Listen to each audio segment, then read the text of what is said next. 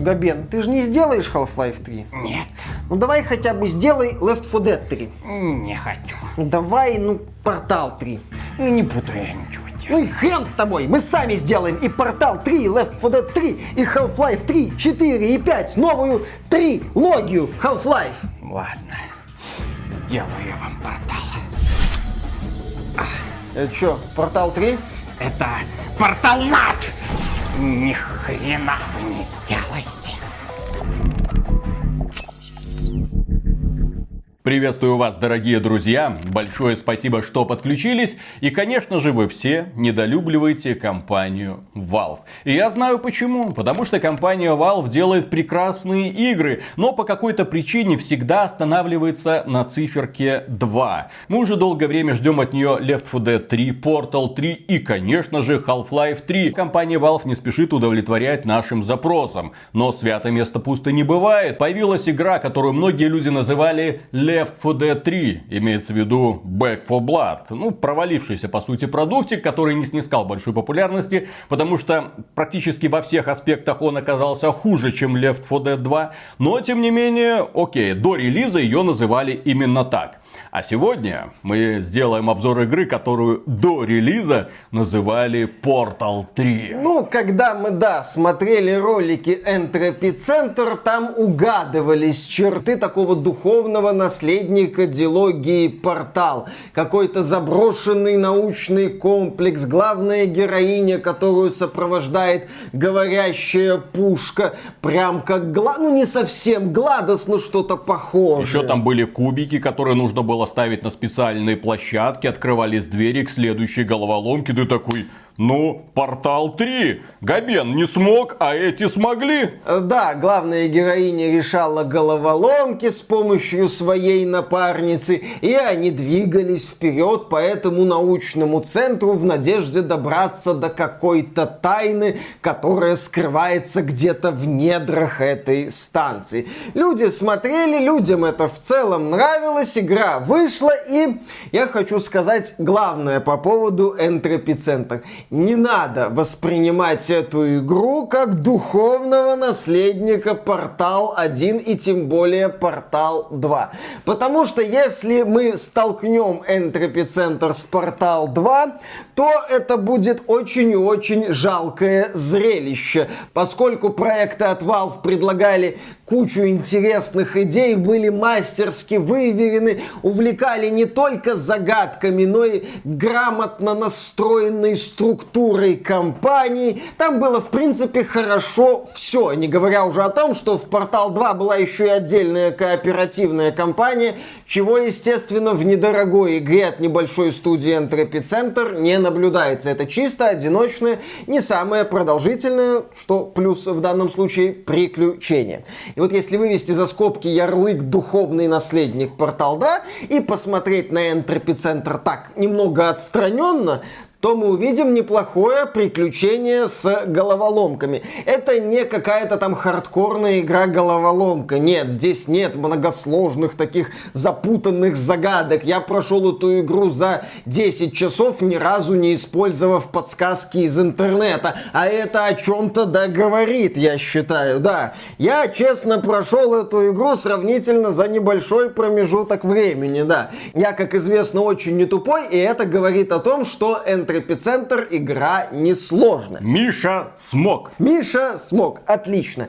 И второй момент это то, что здесь есть приключенческо-атмосферная часть, но она тоже лишена каких-то крутых идей, каких-то нестандартных решений, каких-то таких вот вещей, которые бы тебя прям захватывали, цепляли. Ты не без интереса наблюдаешь, например, за общением главной героини и ее говорящей пушки, но в то же время здесь нету такого вот занятного штриха, чем была интересна портал, где Гладос была такой пассивно-агрессивной, таким вот странным искусственным интеллектом. На поверхности вроде бы добрый, но злой. Обещает тортик, но явно ж это что-то там врет. Этим женщинам верить нельзя. Нет, здесь таких вот прям восхитительных моментов не наблюдается. Но это не означает, что игра плохая. В ней есть, повторюсь, интересные идеи я в процессе прохождения кампании не скучал. Ну и тем более тебя игра увлекает интересным концептом, потому что действие происходит не на Земле, а в центре энтропии. А что происходит с Землей, а черт ее знает, но судя по всему мы должны порешать все эти проблемы.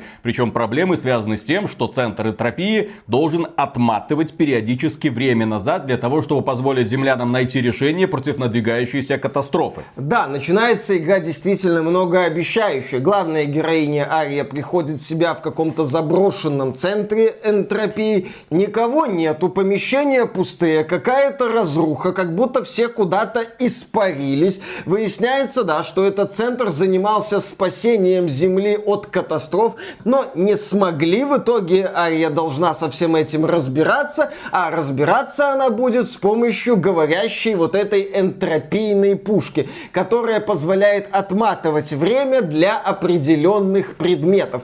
И на этом строятся головоломки. То есть ты берешь ящик такой в виде кубика и переносишь этот кубик с одного места на другое. Потом направляешь пушку на кубик, и кубик отматывается в то место, откуда ты его переносил.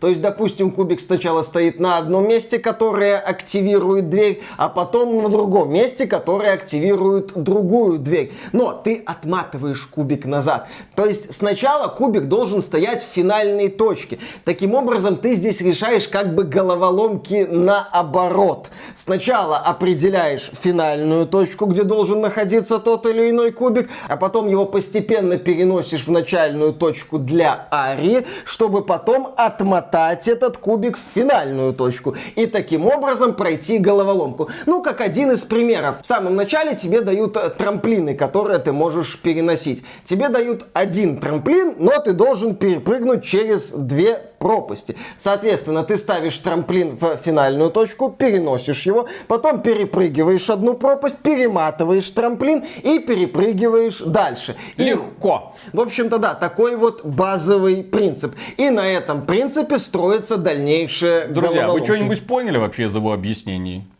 Ну, я как-то... Ну, в процессе прохождения, в общем-то, да, это ты понимаешь интуитивно, но когда объясняешь это, что-то перематываешь, положил. В общем, все просто и очевидно. Главное понять принцип этих головоломок. То есть, да, здесь основной принцип заключается в том, что ты решаешь головоломку с конца. Но правильно замечает Виталик, и здесь все, в общем-то, тебе понятно становится с самого начала. И к вопросу о начале. Оно тут неровное. А вот мы говорили, что вначале тебя увлекает атмосфера, говорящая пушка, отсутствие людей, в принципе, задачи вот этого энтропийного центра, происшествие с Землей, которое тебе показывают в самом начале практически тоже. То есть приключенческая часть в начале работает. Есть только одна проблемка. Слишком много однотипных головоломок в первой главе, второй главе, третьей главе, четвертой главе и, наверное, в пятой главе. Ну, где-то так. Первые пять глав, они растянуты ненужными простыми головоломками. Принцип вот этой энтропии с передвижением и перемоткой предметов тебе объясняют, ты его быстро схватываешь, но тебе говорят, передвинь трамплинчик вот так вот. Передвинь трамплинчик и кубик отсюда сюда. Передвинь пару кубиков. Ты такой, окей, я понял, давайте дальше, давайте развивать механику. И говорит, Погоди, смотри, тут есть такой вот барьер. Если ты проходишь через этот барьер, твоя энтропийная пушка сбрасывается, и ты не можешь манипулировать кубиками. Соответственно, учитывай это. Ты такой, хорошо, это будет частью головоломок, Потом будет пока, пока вот посмотри, вот так надо сделать и вот так. То есть в этой игре в первых пяти главах переизбыток примитивных головоломок, что бьет по восприятию компании безусловно. По моим ощущениям, вот эти первые пять глав надо урезать раза в два в плане количества головоломок. Лучше в три. Да я даже когда на стриме играл, вот два часа мы проходили, четвертую главу я успел захватить, Два часа одно и то же, одно и то же, одно и то же. Да, эти головоломки с кубиками и перематыванием можно как угодно оформлять, делать их по-разному. Это все равно, что, не знаю, бесконечная игра в пятнашки. Вот тебе их так разложили, вот так разложили. Ты должен найти единственное верное решение. Но это по-прежнему та же самая игра в пятнашки. Развитие какое-нибудь будет, и ты ощущаешь себя, как будто ты топчешься на месте. Ничего не происходит с точки зрения сюжета. Практически тебе не представляют этот мир. Ты снова и снова проходишь эти комнаты. Но, к счастью, потом появляются уже разные кубики с разными свойствами. Например, кубик, у которого есть такая вот энергетическая линия, это как мостик такой энергетический. Или кубики с лазерами, которых надо подвести для активации определенных элементов окружения. Или вот эти вот конвейерные ленты, которые тоже надо активировать. Появляются более запутанные арены. Появляются такие интересные моменты, когда тебе дают один кубик, и ты его так вот хитро проводишь через всю арену. Да, это несложно этот маршрут построить, но тебе приятно наблюдать, когда ты вот уже стоишь перед выходом и перематываешь этот кубик к финальной точке. Такой классно, у меня получилось. А появляются, например, большие ящики. Ты их можешь увеличивать или схлопывать, но перематывать их местоположение нельзя. Их обязательно надо переносить. То есть механика развивается. Игра тебе предлагает новые условия, игра тебе предлагает там разные кубики, с которыми надо взаимодействовать. Чуть позже появляются как бы энергетические ворота, которые превращают один кубик в другой. Например, кубик с лазером в трамплинчик. И это тоже надо использовать для решения головоломок. То есть игра в плане элементов механики, она развивается, она не топчется на месте, тебе предлагают какие-то новые способы решения загадок, ставят перед тобой новые условия, загадки не становятся какими-то сильно заумными, но тебе интересно с этим возиться, тебе интересно осваивать новые кубики и, соответственно, осваивать новые способы для преодоления тех или иных препятствий. Но есть одно но, которое идет с игрой практически до финальных глав. И это но я до конца не понял, зачем вообще существует. Э, когда тебе представляют новый элемент механики, ну, новый кубик, то бишь, или там новый элемент окружения типа вентиляторов, которые ты тоже можешь вращать в разные стороны и, соответственно, таким способом манипулировать кубиками, например, куда-нибудь его подтянуть или сбросить, или на аренах появляется вода и течение сносит кубики в определенную сторону. Окей, как бы ты видишь этот элемент, ты прекрасно понимаешь, как он работает, и ты ждешь, что он будет мгновенно вписан в загадку. Не торопись не торопись. Тебе представили новый элемент. Вот специальная комнатка, где тебе этот элемент четко представили.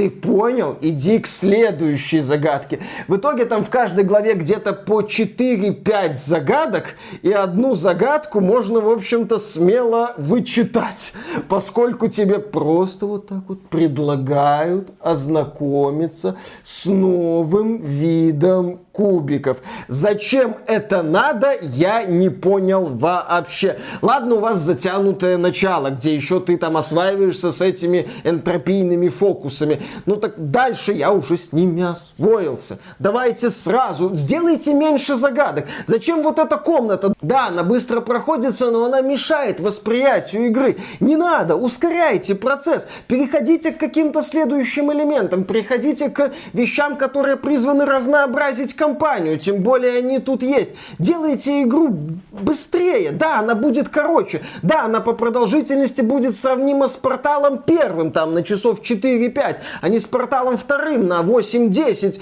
Ну так это ж будет хорошо. Игра не будет ощущаться раздутой. Так она же так бюджетная, она да, же так вот недорогая. Совершенно верное замечание. У вас и так нету каких-то денег, чтобы дать ту эффектность, которую давал портал второй. Отходите от этого, будьте лаконичней. И еще такая небольшая ремарка, касающаяся проблем механики. Э, понятное дело, что в этой игре ты взаимодействуешь с этими кубиками, у них своя физика, иногда физика кубиков работает не очень хорошо, кубики откуда-то падают, и тебе надо переделывать загадку заново. Или ты, например, прыгнул на трамплинчик, прыгнул не очень точно. Здесь, кстати, процесс управления героиней в процессе полета какой-то такой медленный, не очень отзывчивый. Из-за этого ты иногда должен прыгнуть с большой высоты на трамплинчик, ну, чтобы подпрыгнуть с трамплинчика очень-очень высоко. И ты прыгаешь и не попадаешь. Вот так. Вот это не Виталий Рукожоп, это управление плохо настроено. Вот, мне не эксперта.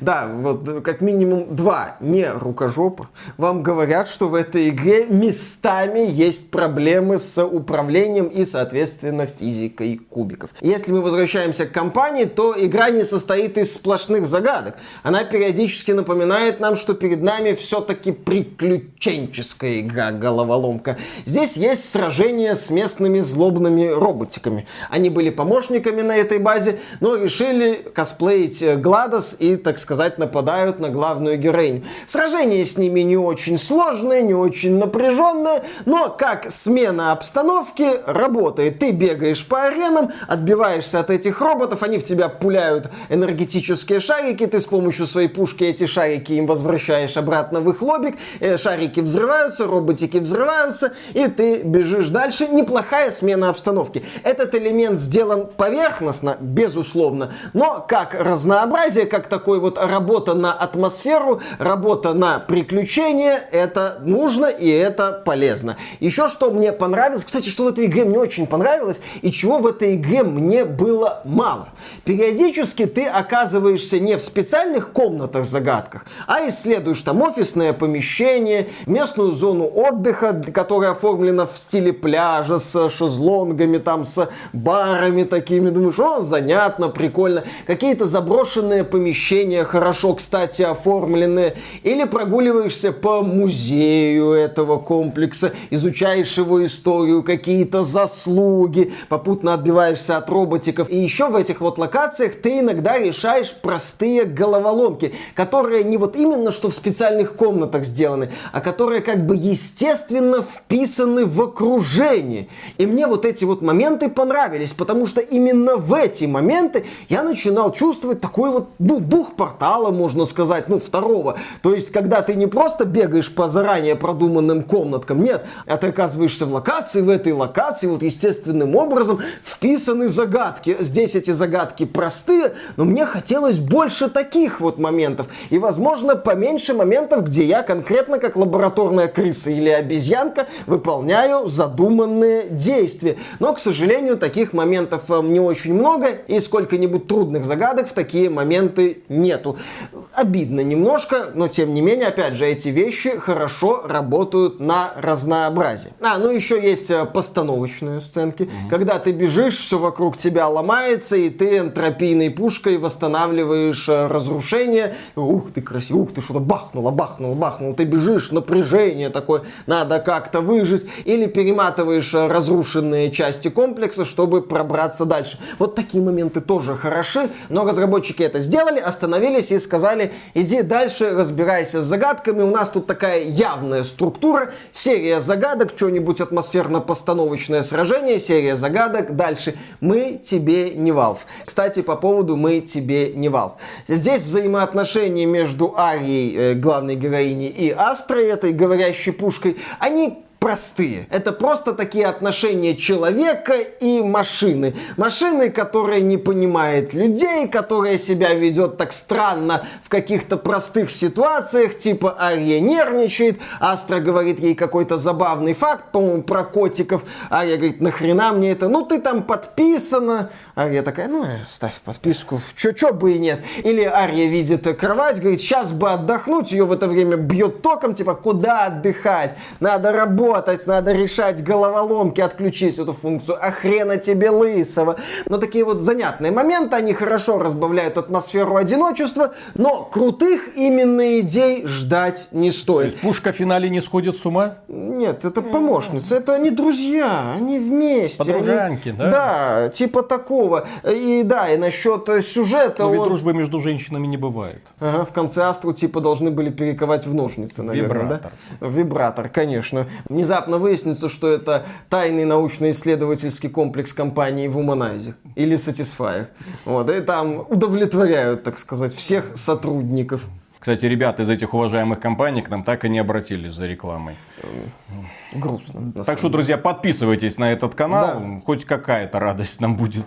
Конечно. С того, что мы периодически вставляем неуместные шуточки. Не радость. Удовлетворение. Типа некоторые бабахи здесь получается это э, аллюзия на оргазм, да? Ага. Это с учетом того, что здесь пытаются от этого избавиться, интересно. Что больше такого нет. Это угнетатель сценарий писал. Э, да, по поводу сценария он под конец идет в философские размышления на тему там избежности, неизбежности. Здесь хватает на компьютерах записок о том, как жил этот центр, как, например, сотрудники этого центра использовали служебное положение для финансового обогащения родственников на Земле, как тут происходили какие-то происшествия, связанные с котиками, грустные в том числе, потому что котики дротики на рабочем месте не должны быть. Ну, такие вот тоже ожидаемые штрихи к атмосфере без откровений.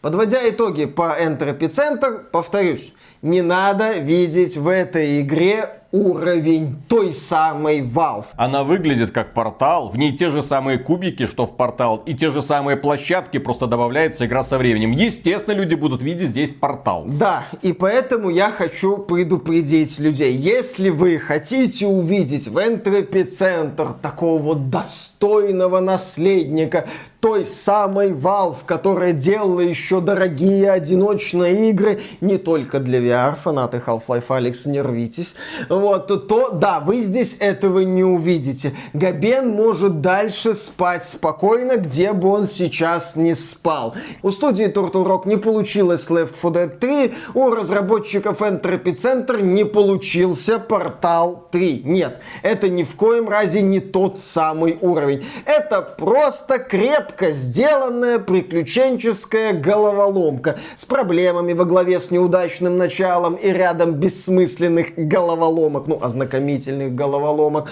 но в то же время с хорошей атмосферой такой загадочности, с приятным визуальным стилем, с хорошим, пускай и не гениальным оформлением локаций, где угадываются в том числе идеи проекта Control от Remedy, такие вот огромные серые помещения, где только вот бетон, там, возможно, окна и офисные столы, с разнообразием головоломок, когда тебе выдают новые кубики и какие-то элементы окружения, чтобы ты со всем этим возился, с таким приятным чувством удовлетворения, когда ты берешь один кубик и рисуешь для него идеальный путь через какую-то комнатушку со сменой обстановки, чтобы ты не только возился с головоломками, но и чувствовал себя участником какого-то приключения. Игра неплохо собрана, игра способна увлечь. Мне было не скучно на протяжении всего того времени, что я в этом энтропийном центре провел.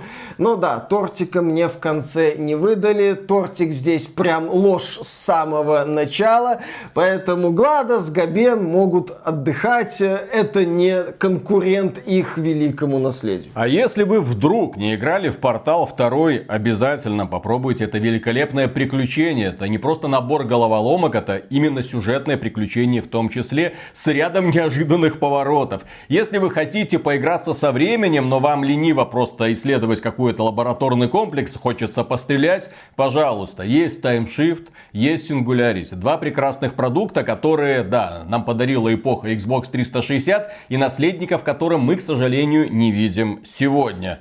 Ну, а... вот такие отсылки. Да, приходится, если хотите что-то вроде, то эпоха Xbox 360 а... вас спасет. Если хотите суровые такие головоломки, то посмотрите на проект Antichamber. Там загадки прям такие заставляют э, мозг вскипать. А если хотите прям очень хорошо собранные и разнообразные головоломки, но при этом которые встроены в огромный открытый мир, Legend of Zelda. Ага. Breath of не, the Wild. Не, не, не. Если Постоянно хотите... будем напоминать вам про этот шедевр. Если... Скоро сиквел, успейте пройти. А если хотите супер задротные головоломки в открытом пустом мире, то не Legend of Zelda Breath of the Wild, The Witness. Помнишь?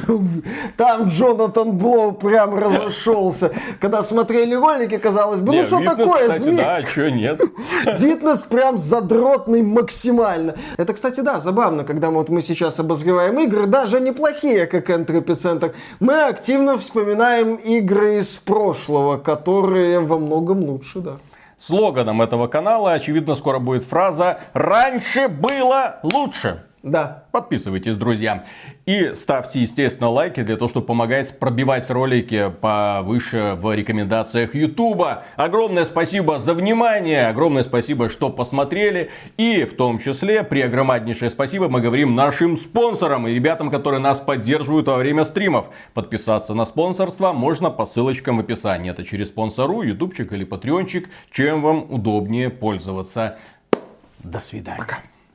Подписочные сервисы. Ух ты. Веселое будущее. Да. да. Сейчас будет э, немножко инсайдов из мира Ютуба, так сказать. Угу. Инсайдов, к сожалению. Истории. Да, то есть мне глава Ютуба ничего не сказал, но тем не менее. Сказала. Сказала. Но тем не менее есть такой. Я надеюсь, что Ну, нет. хорошо. Вот она нас дальше будет продолжать удивлять великолепными решениями в интерфейсе. Мама Сьюзан моет. Кстати, дру- дру- друзья, друзья, вам понравилось последнее обновление Ютуба для ПК? Ну, в смысле, для браузеров понравилось, блин? Кому понравилось, блин? Нахера ломать то, что и так работало? Но надо все, конечно, надо все поменять. Но тем не менее, да, есть такой американский техноблогер Маркус Брауни. Ну, американские техноблогеры это совсем не то же самое, что российские техноблогеры, которые распаковывают и охают. Ну, не все такие. Ну, не все. Некоторые еще политические новости неплохо обозревают. Нет, ну там уже все. Это техноблогерская страница истории уже выморана. Я думаю, там уже и Википедии все поменяли. Все. Бывший техноблогер, э, ныне политический обозреватель, на которого ссылается сам э, Соловьев. В общем, да. Ну так что там этот техноблогер настоящий и говорит? И он говорит, ну это, кстати, информацию не, не лишне было бы подчеркнуть в том числе Филу Спенсеру и Илону Маску, любителям подписочных сервисов, которые хотят подсадить э, на них всех своих, м, э, всю свою аудиторию. И они говорят, ну вот, э, 2,5 миллиарда человек э, пользуются Ютубом. Ну, естественно, 2,5 миллиарда человек, потому что там еще куча ботов. Э, Понятно, что далеко не все люди на планете смотрят этот самый YouTube. В некоторых странах уже давно есть замена YouTube, такие как Иран и Китай.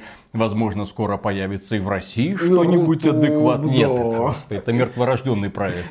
Был, есть, к сожалению, пока и остается. Увы. Так вот, Но- 2,5 да. миллиарда на Ютубе. Да.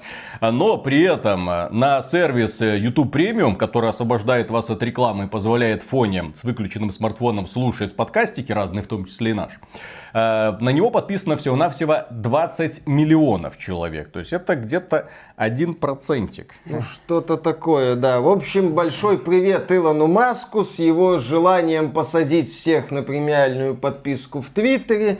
Ну и Филли Спенсеру с его желанием посадить всех на Xbox Game Pass. Знаешь, кстати, почему на YouTube премиум так мало Или, или это подписано? 10 процентиков. Ну, короче, посчитайте, у меня Ну, в общем, голова да. не варит. Но в любом случае это очень мало. И при этом, э, когда сейчас читаешь всякие офигительные новости от Илона Маска, что я сейчас всех этих аккаунты Twitter с галочками мне будут платить 8 баксов в месяц. А Стивен Тык такой, не буду я тебе платить, бе-бе-бе. Никто тебе не будет Не, ну платить. почему? Создатели всяких смешнявых аккаунтов, типа, типа официального аккаунта Nintendo, где Марио средний палец показывает. Лучшая реклама Телеграма. Я думаю, что Стивен Кинг скоро, скоро появится в Телеге. И многие другие вот американские деятели тоже появятся в Телеге. И все будут заносить денежку, знаете кому? Правильно. Нашему дорогому Дурову. Почему? Потому что ты хочешь премиальный аккаунт, для того, чтобы у тебя был анимированный твой аватарчик, чтобы ты мог пафосные стикеры туда посылать. Пафосные. А чё? Пафосные. Ты видел, ты видел мои стикеры? Видел. Я когда это самое подписался на Telegram премиум, ну, мне жена подписала, окей, допустим, не то чтобы мне это надо. Я когда зашел посмотреть на эти премиальные стикеры, я как будто игру от Ubisoft запустил, вот эту какую-нибудь современную дрочилку, блин. На меня вот такая радуга, бум, я такой... Ну вот. Понимаешь, вот эти- нам с одной стороны рассказывают, а, насколько круто зарабатывают люди на Западе, да? С другой стороны, наши ребята такие нормально, Дуров, норм, подписались, все хорошо, отличный сервис, хотим, чтобы ты дальше кайфовал по жизни. Ага, отлично. Там же, по-моему, если ты покупаешь на месяц, это 3 бакса или сколько, а если даришь, это дороже. Я не помню. Это- Что-то такое есть, кажется, восхитительно. По-моему, на айфоне тоже дороже, чем на андроиде. На айфоне все На айфоне всё дороже. Могут себе позволить. М, Элита, элита Конечно. может ну, себе ну что, позволить. ты еще недельку на дошиках не поживешь? Ну, елки-палки, ты же iPhone себе купил в рассрочку. Блин, кстати, я недавно Xiaomi смотрел последние вот эти 12 Pro, там вот эти вот, блин. Ты знаешь, уже не тормозят эти андроиды. А, ты- Уже да, не ну, тормозят. вообще восхитительно, как мир меняется. А ти... а, ну, а ти... А ти, по-моему, ти. нет, Родеон. Съели. А, Родеон. Думаешь о том, чтобы купить А это, Родеон? это как, сейчас как современный Пакман, который всех быстро подъедает. Это от Intel кусочек рынка, от Nvidia, я надеюсь, скоро кусочек рынка. Ладно, что-то мы заговорились. Окей, Поехали, да. начинаем. В общем, э, умные люди говорят, что подписочный сервис это хорошо, когда э, ты просто благодаришь людей, точнее, появляется у людей возможность отблагодарить тебя, как у владельца сервиса, и это дает тебе такие маленькие, тупорылые, конечно, но маленькие маленькие привилегии, ты просто заносишь денежку, потому что тебе нравится этот сервис. И совсем другое, когда ты с раковиной входишь в офис, такой, так, вот это сколько там, три с половиной тысячи человек идут нахер, блин. Сейчас э, специалисты из Тесла вообще все настроят, искусственный интеллект там будет всех банить. Вот, э, и заодно денег мне занесите, потому что знаете что? Разработка-то подорожала. Твиттера, да. Как Илон Маск вошел в Твиттер? С раковиной. С раковиной, Именно да. так. Раз, два, три.